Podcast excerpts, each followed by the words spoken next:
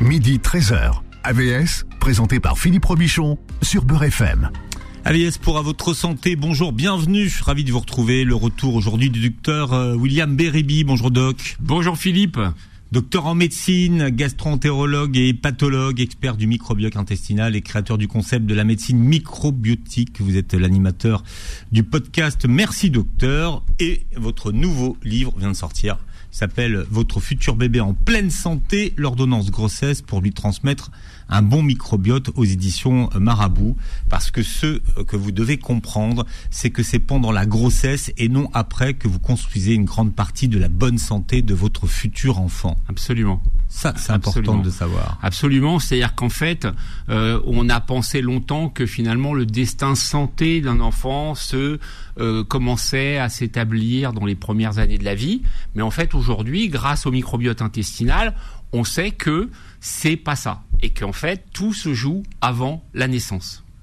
Dégien de la vie du fœtus. Alors, on hérite bien sûr de certains traits de euh, physique de ses parents, on hérite de euh, ces 46 chromosomes, mais une grande part de ce qui va se passer en termes de santé dépend du microbiote intestinal qu'on va récupérer à la naissance, lorsqu'on a, si on est par voie basse, et puis un peu plus tard dans le temps si la naissance se fait par césarienne. Donc c'est une, une petite révolution d'approche puisque ça donne un angle totalement nouveau à la santé et à la possibilité de jouer sur la santé beaucoup plus tôt qu'on ne le pensait auparavant. C'est ce que vous appelez l'empreinte microbiotique. C'est ça. On va, on va récupérer en fait le microbiote de sa maman, donc soit par voie basse, donc tout de suite, donc on va avoir son socle microbiotique, après qui va évoluer en fonction de la vie, bien évidemment, et puis par césarienne, là c'est différent, puisque évidemment on passe pas par le bas et on va récupérer la peau, le microbiote de la peau, de l'air, de la tétée, et c'est comme ça que le microbiote va se constituer. Donc ça va être beaucoup plus long, puisque ça va mettre en moyenne, pour avoir un microbiote à peu près définitif, trois ans.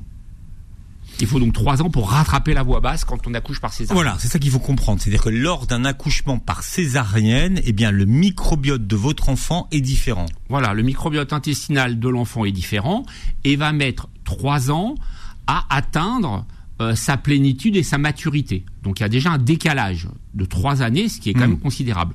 Au bout de trois ans, euh, le nouveau-né, donc à, à ce moment-là c'est un enfant, il est plus nourrisson, il va euh, avoir un microbiote définitif qui va évoluer après en fonction des aléas de la vie. Donc en fait, c'est très différent et il y a des différences en termes de santé. Si un enfant accouche par voie basse, enfin naît par voie basse, pardon, ou par césarienne. C'est-à-dire que ça va pas être le même microbiote. Au départ, à trois ans, ça va se rattraper, mais il va persister des différences hmm. sur le plan de la santé avec une certaine forme de handicap, si je puis dire. Hmm. Il y a ce qu'on appelle l'ensemencement vaginal. Oui. Alors l'ensemencement qu'on pratique justement pour euh, euh, pallier ces carences euh, d'accouchement par voie basse. Voilà. Alors est-ce que pour vous ça fonctionne? L'idée alors la réponse est clairement non et je vous explique pourquoi. Alors effectivement, l'idée était bonne. Hein, l'idée était bonne, ça part d'une bonne idée, c'était de se dire puisque le bébé ne passe pas par voie basse, on va récupérer un peu de sécrétion vaginale de la maman et on va lui mettre sur la peau et sur la bouche.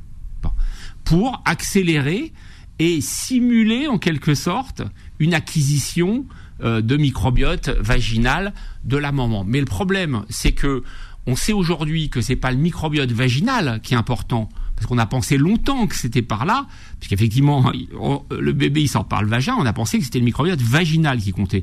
Aujourd'hui, on sait que c'est le microbiote intestinal.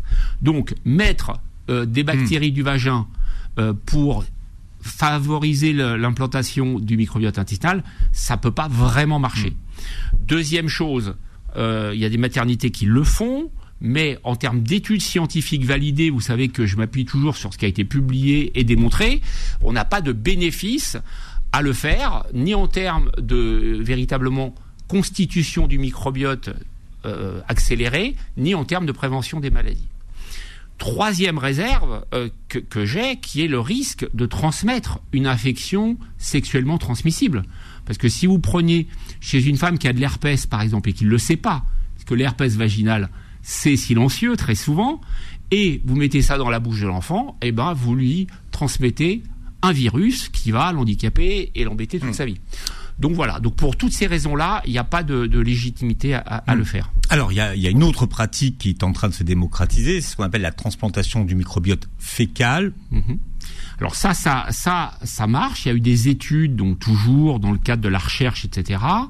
Mais c'est quand même extrêmement lourd c'est-à-dire de transplanter le microbiote euh, fécal de la maman à un nouveau-né, bon, euh, c'est un process qui est euh, absolument disproportionné, si vous voulez, par mm. rapport à l'enjeu. Donc, du coup, ça va rester dans la recherche et ça va pas quelque chose, ça va pas être quelque chose qui va se vulgariser. Alors, comment techniquement on peut limiter les effets d'une d'une naissance par césarienne sur un enfant? Alors, Déjà, la césarienne, c'est beaucoup d'accouchements puisque vous avez euh, quand même 20% euh, des accouchements qui se font par césarienne. Première remarque. Combien? 20%. Près d'une femme sur cinq. Donc c'est quand même euh, énorme. Alors, des fois, alors il y a plusieurs raisons. Ça peut être un, bébé qui est trop gros, ça peut être un siège. Des fois, ça peut être un choix personnel par rapport à une femme qui a eu un premier accouchement très difficile par voie basse, etc., hein, avec une déchirure. Voilà. Donc ça peut se comprendre, hein, mmh. si vous voulez. Mais il n'empêche que ça va avoir des impacts. Alors ces impacts, il y, en a trois principaux. C'est l'augmentation de l'allergie alimentaire, c'est-à-dire que le nouveau-né va avoir plus d'allergies, et le nourrisson. Une augmentation de l'asthme et une augmentation de l'obésité. Donc ça, c'est parfaitement démontré dans des grandes séries. C'est-à-dire qu'aujourd'hui, on sait que les enfants qui naissent par césarienne ont plus de risques de développer ces trois allergies, asthme, obésité. Voilà. Donc ça, c'est clair, net et précis. Hmm. Euh, il y a on a des dizaines et des dizaines de data sur le sujet. Donc c'est important de le savoir. Parce que imaginez, bon, imaginons une césarienne où il n'y a pas de discussion, il faut absolument la faire. Dans un cas où c'est du 50-50, si je puis dire, la maman, elle a besoin de le savoir, ça. C'est quand même un paramètre qui doit lui être donné, à mon sens. Oui. Et, euh, et, donc de ce fait, aujourd'hui, bon bah la médecine microbiotique, comme vous le savez, est pas très connue, et euh, c'est des paramètres qui sont pas dans les maternités du tout euh, mis en avant. Mais est-ce qu'on euh, rattrape, docteur Bérébi, justement, le fait de naître par une césarienne Est-ce qu'il y a des moyens? Est-ce qu'il y a des, oui, des ordonnances et des protocoles qui permettent justement de rattraper le retard? Alors, il y a, y a, des protocoles que, que j'indique dans le livre. Hein. Il y a un certain nombre de protocoles microbiotiques dans mon livre, tout comme il y en avait dans Mission ventre plat et dans Médecine microbiotique. Et donc, dans ces protocoles, par exemple, dans la césarienne, il y a un probiotique qui peut être pris donc dès le début de la vie, pendant le premier mois, pour justement diminuer significativement le risque d'allergie alimentaire. Pour les enfants. Hein. Pour les enfants. Donc si vous voulez, donc c'est assez fascinant de se dire qu'on peut. Alors c'est quoi ce probiotique? Alors c'est euh, c'est un Infantis HN001 euh, et qui est commercialisé. C'est ça l'intérêt, parce que sinon euh, il n'y aurait pas de protocole. Et donc il est commercialisé. Donc j'invite les mamans qui accouchent par césarienne, qui veulent réduire et ça je pense que c'est la démarche de toute maman, le risque d'allergie alimentaire, eh bien de prendre ce probiotique-là, d'en parler avec son avec son son pédiatre, avec son obstétricien, pardon. Ah, c'est pas facile à dire. obstétricien. Voilà. c'est dit. Et, euh, et donc euh, voilà, on a un moyen d'action aujourd'hui en médecine microbiotique pour ce volet-là. Hmm. On peut limiter finalement les euh, les effets. Alors pour oui, alors on peut le limiter là pour les allergies. Et pour l'obésité, euh, vous verrez que c'est plus subtil. Alors, il faut, alors évidemment, hein, on va pas non plus aujourd'hui euh, stigmatiser les femmes qui, accouchent par césarienne. Hein. Ah non, pas du tout, hein. pas du tout. Euh, il s'agit de, stigmatiser personne. C'est juste l'objet de mon de mon livre, c'est d'informer les femmes, enceintes ou pas d'ailleurs, sur les nouveautés de la recherche sur le microbiote intestinal et de dire, contrairement à ce qu'on pensait avant, le microbiote, il va pas se façonner uniquement dans les premières années de la vie, mais des giens euh, de la vie du fœtus. Et donc, on a des moyens d'action pour léguer finalement ce qui est le plus précieux. Qu'est-ce qu'on a de plus précieux? C'est pas l'héritage qu'on va toucher euh, à la fin de sa vie, c'est de naître avec un capital santé hmm. optimum. Il n'y a pas de plus beau cadeau. Et quand on parle de, microbiote, on parle de système immunitaire. Hein, c'est ça aussi qu'il faut comprendre. Bien sûr, bien sûr. Tout ça est lié hmm. puisque vous avez 60% des cellules de l'immunité qui sont euh, dans l'intestin. Donc en fait, quand vous avez un microbiote déséquilibré, vous allez avoir un système immunitaire qui va être déficient. C'est ce qui explique d'ailleurs qu'il y ait plus d'allergies alimentaires, puisque les allergies alimentaires sont liées à une dysrégulation du système immunitaire.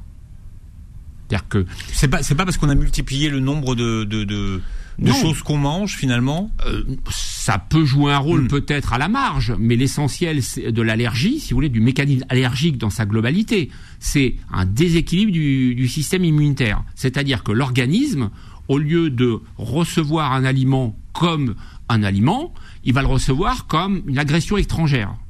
Et donc il va développer une réaction immunitaire.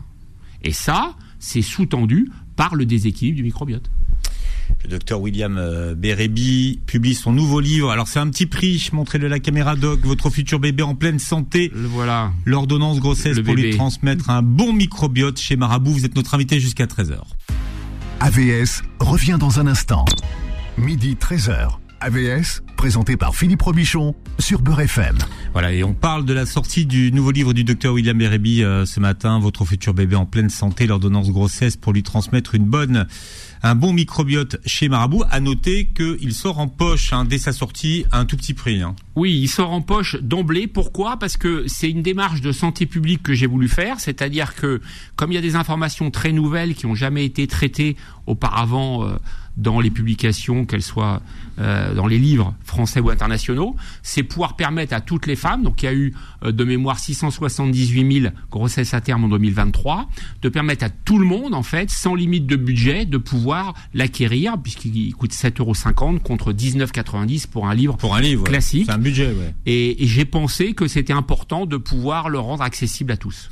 Alors contrairement à, ce qu'on a cru, euh, docteur Berby, pendant longtemps, l'utérus, le liquide amniotique et le placenta ne sont pas des univers stériles. Tout à fait. Alors là, dans le microbiote, hein, dans l'univers du microbiote, on va de découverte en découverte, comme vous le hmm. savez. On a pensé que les poumons étaient stériles, on sait aujourd'hui que non. On pensait que les urines étaient stériles, on sait aujourd'hui que non. Et le placenta, on a pensé qu'il était stérile et on sait aujourd'hui que non. Et en fait, il y a effectivement des bactéries de la maman qui passent dans le placenta, qui sont dans le placenta, donc des bonnes bactéries, hein, évidemment, sinon il y aurait une infection, et qui vont se transmettre au fœtus pendant la vie in utero, si vous voulez, pendant euh, dans le ventre de la maman. C'est le microbiote in utero. Voilà, in utero, exactement. Euh, et dès donc dès, les, dès, dès, le ventre de la maman, il y a des bonnes bactéries qui passent, et ces bactéries d'ailleurs vont servir en fait pour enclencher le système immunitaire. C'est-à-dire que quand le bébé va naître, et que là, il va être en contact véritablement avec l'air extérieur, il va donc passer par voie basse, il va récupérer le microbiote euh, intestinal de la maman, il va récupérer l'air, etc. Mais il ne le récupère pas avant? Ah non non non non non, c'est ce que je vous explique. C'est-à-dire, imaginez. C'est-à-dire qu'en fait, avant avant l'accouchement, oui, il a des bactéries quelques-unes. Voilà, quelques-unes, mais il a rien récupéré du microbiote de sa maman. Non, non. Le microbiote, il va le récupérer vraiment. On va prendre le cas de la voix basse, ça passe. Il va récupérer le microbiote intestinal de sa maman, une espèce de copier-coller, à peu de choses près, hmm. et euh, c'est là que ça va se passer. Mais ce qu'il faut comprendre, c'est que dans la vie in utero, via le placenta et le liquide amniotique, il y a certaines bactéries de la maman qui passent quand même, des hmm. bonnes bactéries, et qui vont un peu préparer le terrain. D'accord. Et hmm. quand il va récupérer le microbiote et que le système immunitaire va véritablement se mettre en place, s'il a hérité de bonnes bactéries, il va mettre son système immunitaire en place plus vite et mieux. D'où l'intérêt d'avoir que la maman ait un bon microbiote intestinal pendant sa grossesse, puisque elle va léguer les bactéries qui vont elles-mêmes in utero servir de starter en quelque sorte au système immunitaire de son enfant. Alors le bébé quand il naît, il a un microbiote dit de, de base de base. Voilà, c'est le socle. J'appelle ça le socle microbiotique. D'accord. C'est-à-dire qu'il va récupérer euh, le microbiote de sa maman, avec quelques différences bien sûr. Hmm. Et puis après, il va se passer un certain nombre d'événements. Euh, donc ça peut être le mode d'accouchement, ça peut être euh, les antibiotiques, ça peut être l'allaitement maternel, etc. Qui vont le façonner. Ça, c'est dans les tout premiers mois de hmm. la vie. En gros, euh, comment se développe son, microbiote et à quel âge on peut dire qu'il a un microbiote stable? Voilà, alors on considère que le microbiote définitif est entre 3 et 5 ans. Donc c'est donc c'est-à-dire qu'on récupère le socle et puis après il y a ce qui va se passer. Euh, l'alimentation, riche en prébiotiques ou pas, l'allaitement maternel, euh, les antibiotiques qui auraient été pris ou pas, puisque les antibiotiques jouent un rôle dans le, développement de l'obésité hein, chez le, le, bébé.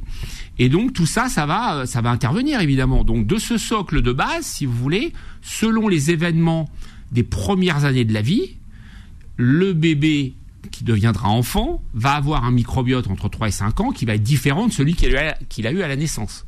Évidemment, hmm. de fait. Et ça, c'est son microbiote donc qui va conserver à l'âge adulte. C'est ça. Voilà, et qui, va se modifier, mais, mais, en, gros, à 5 ans, on est fixé. C'est ça. C'est-à-dire, c'est comme si, prenons une image, c'est comme si à 5 ans, vous aviez l'apparence physique que vous aurez à 18 ans. Voilà. En termes de microbiote, ça revient à ça vous aurez le même microbiote à 5 ans qu'à 18 ans. Physiquement, on va changer évidemment, on va grandir, mais par contre, le microbiote, lui, à 5 ans, il est établi. Vous évoquez la question du diabète gestationnel dans votre livre. Alors ça, aussi, ça concerne énormément de femmes. Euh, c'est au moins 50 000 par an, vous dites 50 000, ouais, c'est énorme, c'est énorme. Hmm. Euh, oui, c'est beaucoup plus que ce qu'on peut penser, effectivement. Et en plus, il est asymptomatique. Hein. Il peut être asymptomatique. Hein. Voilà. Euh, et, vous écrivez qu'il existe un probiotique efficace. Tout à fait. Alors, euh, le diabète, si vous voulez, gestationnel, c'est un vrai problème parce que, en fait, comment on le détecte On va le détecter euh, par une glycémie, donc un dosage du sucre dans le sang au deuxième trimestre, et puis un autre test qu'on appelle AGPO après. Bon. Euh, en fait, cette glycémie, malheureusement, alors ça, ça peut être surprenant, mais elle est réalisée qu'à peu près dans un cas sur deux de la femme enceinte. Oui, monsieur. si on prend les statistiques globales de la France. Donc, il y a un certain nombre de femmes qui passent entre guillemets au travers. Si une femme a un diabète gestationnel, elle a un risque très élevé d'avoir un autre diabète gestationnel lors de grossesse ultérieure et de développer tout simplement un diabète de type 2 par la suite, après sa grossesse. Donc, si vous voulez, aujourd'hui, on a un protocole microbiotique, là aussi, qui permet, chez une femme qui a eu un diabète gestationnel, mmh. ou à risque de l'avoir, par exemple un gros surpoids, d'utiliser un probiotique au deuxième ou troisième trimestre de la grossesse pour réduire le risque de diabète gestationnel ultérieur et même de diabète de type 2 hmm. post-grossesse. Donc c'est quand même quelque chose qu'il faut savoir. À quoi, en quoi ça consiste? Ah bah c'est des probiotiques en gélule, hmm. tout simplement. Pendant 2 à 3 mois, la maman prend donc un probiotique pendant sa grossesse. Donc là, euh, la grossesse suivante, puisque par définition, pour la hmm. première, on ne savait pas et, donc du coup va réduire son risque de nouveau diabète ou de diabète établi euh, et définitif par la suite. Parce que ça revient, c'est ça le problème. Voilà, ça revient. Donc si vous voulez, c'est quand même euh, voilà une information qu'il est, me semble-t-il, important euh, de diffuser. Alors, il y a beaucoup de recommandations de ce qu'il faut manger pendant mmh. la grossesse. Donc finalement, ce que, comment la façon dont s'alimente la maman, ça a une influence sur le bébé et sur sa future santé. Absolument capital absolument capital. Donc ça va dépendre de ce qu'il ingère en termes de prébiotiques. Hein. donc les prébiotiques, je le rappelle, c'est donc ces fibres euh, qui sont dans les végétaux et dans les céréales complètes et dans les graines qui vont euh, qui contiennent des prébiotiques qui vont agir sur le microbiote et permettre donc la mmh. bonne multiplication euh, des, des, bonnes bactéries. Ça va dépendre aussi de la consommation, mais vous allez sans doute y revenir, de sucre ou d'aliments ultra transformés par exemple. Il y a beaucoup de prébiotiques dans le lait maternel. Voilà. Alors le lait maternel. Ça faut expliquer, hein, docteur. Alors, voilà. Donc très important. Alors là aussi, pareil, euh, pas d'injonction. C'est-à-dire que l'allaitement maternel, c'est un vrai débat euh, personnel, de société, etc. Alors aujourd'hui, qu'est-ce qui se passe? À la maternité, une femme sur deux allaite au sein. Euh, à deux mois, il y en a plus qu'une sur trois. Donc ça prouve bien qu'il y a une difficulté technique, professionnelle, etc. Mmh. de différents ordres. Alors, l'allaitement maternel, pourtant, effectivement, comme vous le dites, il contient des human euh, milk oligosaccharides, ça veut dire des prébiotiques, c'est-à-dire des substances qui vont nourrir le microbiote et permettre la multiplication des bonnes bactéries et permettre de développer un bon système immunitaire. Donc, l'allaitement maternel, si vous voulez, il est, il a, c'est un atout considérable pour, pour un bébé. Alors, en termes d'impact clinique, parce que c'est ça qui compte euh, hmm pour moi le plus, ça va diminuer le risque de diarrhée infectieuse, type à virus, rotavirus, euh, d'asthme, d'eczéma, mais aussi d'obésité. C'est-à-dire qu'une femme qui allait au sein réduit de 22% le risque d'obésité chez son enfant. Et quand on, quand on dit l'aide, c'est sur quelle durée? Alors, dans les études, c'est 6 mois. 6 mois, alors si on le fait que 3 mois, bah c'est bien quand même, Hmm. mais disons que le bénéfice très important santé, c'est 6 mois d'allaitement maternel. Hmm. Et c'est relatif, si vous voulez, à ce, qui, à ce que contient ce microbiote du lait aussi, parce qu'il y a aussi des bactéries dans le lait, des bonnes bactéries qui vont que le bébé va ingérer, si vous voulez, comme une gélule de probiotiques. Bah là, lui, euh, ces gélules ou bien euh, dans l'alimentation, ça peut être le yaourt euh, chez l'humain et chez l'adulte. Bah là, il va, lui, euh, il va les prendre par le, le- le lait maternel. Donc c'est c'est tout à fait fascinant. Ouais. Galactosaccharide. C'est ça. Euh, human milk oligosaccharide. Galactosaccharide. human milk oligosaccharide, c'est ça. Voilà. voilà. Ça Retenez- c'est c'est ça. le Gou- prébiotique qui est dans le lait. Googlez. HMO.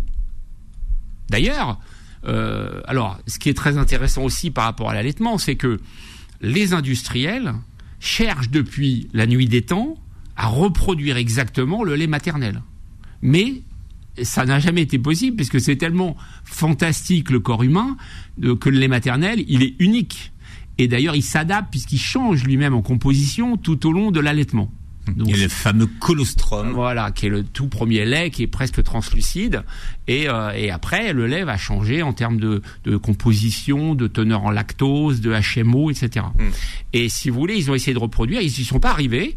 Mais néanmoins, il y a des progrès, fort heureusement, euh, pour essayer de, de coller, si je puis dire, au lait maternel, sans y arriver complètement.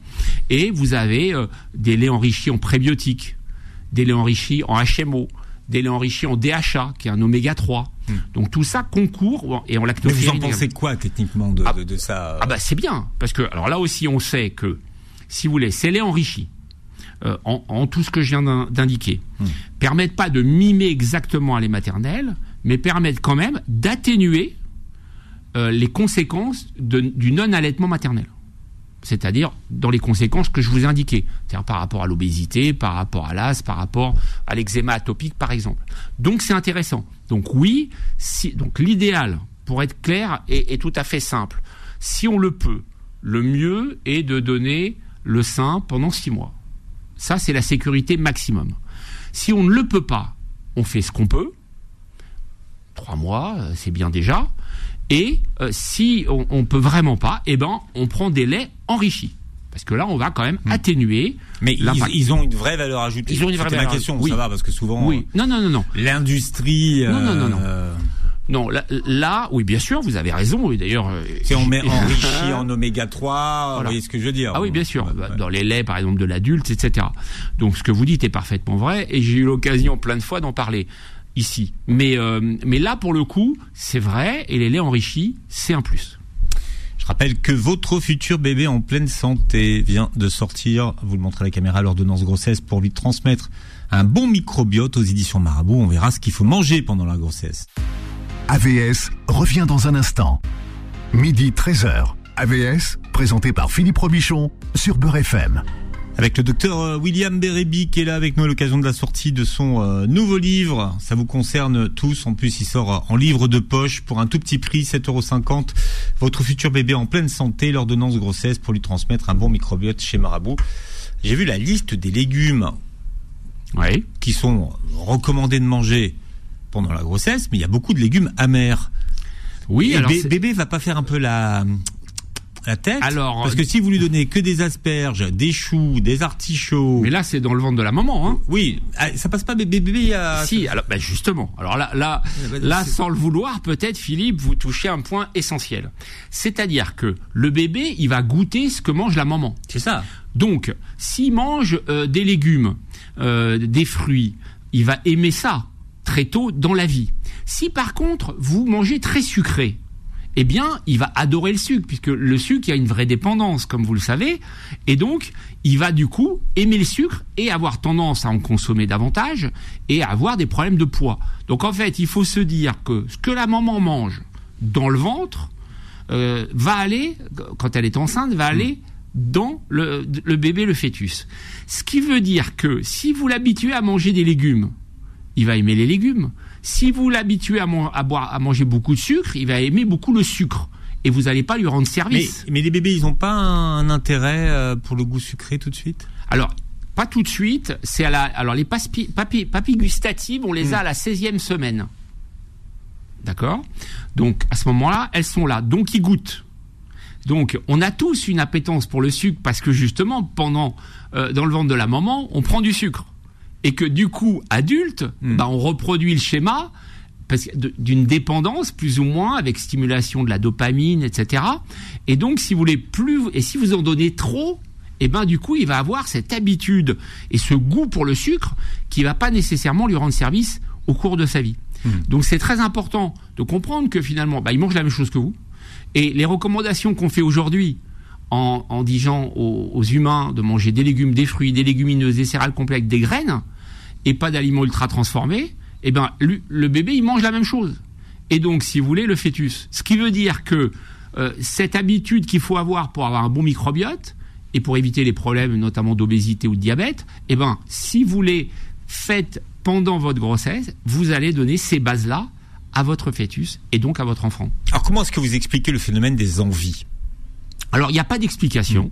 Euh, parce, que, parce que dans, dans, les envies, il y a rarement des, des, enfin j'entends rarement de, des gens dire j'ai craqué pour des, j'avais des envies d'artichaut. Ouais, ouais, non, non. Ah, bah, les, alors c'est classique, ça peut être des glaces, ça peut être. Euh, c'est ça. C'est régressif. Une raclette à 3 heures du matin, ça peut être du sucre. En général, c'est souvent du sucre. Alors on ne sait pas exactement. Faut avoir l'honnêteté de le dire. Euh, il y a des modifications hormonales évidemment pendant la grossesse, donc on pense que ça joue un rôle. Euh, il y a aussi peut-être la symbolique de devoir manger pour deux puisqu'il y a un bébé, etc., etc. Donc c'est, il n'y a pas de réponse consensuelle sur le sujet, mais force est de constater que ça existe. Hmm. Donc comment est-ce que vous euh, est-ce que vous avez un protocole ou quelque chose contre les, les, les craquages, les envies? Ah bah Les craquages, c'est les, les choses classiques. Alors déjà, euh, ça me permet de, de, de, faire une aparté sur donc le sucre. Le sucre, il abîme aussi euh, l'hippocampe. L'hippocampe, c'est le centre de la mémoire. On sait, donc ça c'est fascinant aussi, c'est de se dire que quand il y a une consommation de sucre trop élevée, donc normalement c'est 25 grammes de sucre rapide, hein, donc de sucre ajouté, qui est le maximum. En France, la moyenne c'est 100 grammes, et les femmes enceintes, elles consomment encore plus que ces 100 grammes-là. C'est-à-dire qu'elles mangent encore plus sucré que le français euh, moyen. Euh, ou hommes confondus. Et donc, si vous voulez, si vous consommez trop de sucre, vous allez abîmer l'hippocampe, qui est le centre de la mémoire. Et on sait que les consommations de sucre trop importantes, diminue, alors là accrochez-vous bien, c'est assez stratosphérique, le quotient intellectuel de l'enfant. Donc, ce qui voudrait dire qu'il faudrait réduire sa consommation de sucre pendant la grossesse. Exactement. Elle doit Et de façon consciente. Consciente, en sachant pourquoi. Parce que c'est toujours pareil. Si on comprend pourquoi on fait les choses, ben on va les faire avec plus envie. 25 grammes maximum de sucre ajouté par jour. Donc, quand vous savez qu'une canette de coca, c'est 34 grammes, et quand vous savez qu'un verre de jus de fruits industriel, c'est 20 euh, grammes, vous êtes tout de suite à ces 25 grammes. Donc, si vous n'avez pas cette gymnastique, eh ben, vous abîmez l'hippocampe et vous diminuez le quotient intellectuel de votre enfant. Et c'est vrai aussi pour, euh, pour les soda light, parce que vous savez, ça c'est un autre, un, autre cheval de bataille que, que, je mène, si je puis dire, parce que c'est une aberration. Euh, L'aspartame et les édulcorants en fait, euh, bah, abîme la santé et augmente même le risque de cancer, de diabète et d'obésité. Mais dans le cas euh, qui nous préoccupe aujourd'hui, de la grossesse, on sait que les soda light, donc l'aspartame, c'est pire que le sucre en termes d'impact sur le cerveau et sur le quotient intellectuel, et que également l'aspartame augmente le risque euh, d'accouchement prématuré. Alors, est-ce qu'il y a des, euh, des, des vitamines, par exemple, à laquelle euh, une femme enceinte doit faire attention et, et, doit se supplémenter en cas de, de niveau non atteint? Tout à fait. Alors ça, c'est très important de le dire. Il y en a plusieurs, et il y a notamment la vitamine D et les oméga 3. Alors la vitamine D c'est capital parce qu'en fait on s'est aperçu dans les études que euh, l'apport qui était fait en France, qu'est-ce qui se passe? Au septième mois, l'obstétricien ou la sage-femme va prescrire 100 000 unités euh, de vitamine D à la femme enceinte. Mais il y a des études qui ont étudié le taux de vitamine D à la naissance de des bébés. Et donc, en ayant cette supplémentation, qui est celle qui est euh, mmh, mmh. validée aujourd'hui dans les maternités, 12% des bébés sont carencés en vitamine D. et la carence en vitamine D, si vous voulez. Donc ça veut dire qu'il y a un certain nombre de femmes qui sont carencées, parce que cet apport, en fait, n'est pas suffisant. L'apport prescrit actuellement n'est pas suffisant. Donc je mets dans le livre le protocole réel qu'il faut en apport de vitamine D pour justement qu'il n'y ait pas de carence. Donc le bébé, lui, il est impacté. Donc il peut avoir plus de caries, par exemple, puisqu'il il manque de vitamine D. Hein. la vitamine D et le calcium, ça joue dans le développement des caries.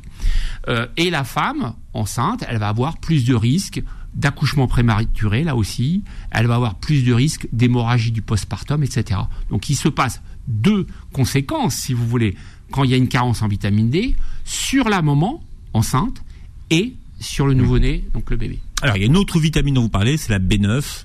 Voilà, la B9, c'est les folates, ce qu'on appelle les folates classiquement. La vitamine B9, elle, sert, elle a un rôle très important. Elle sert à la formation euh, du tube neural, hein, donc de, de, de, de l'axe, si vous voulez, cérébral en quelque sorte.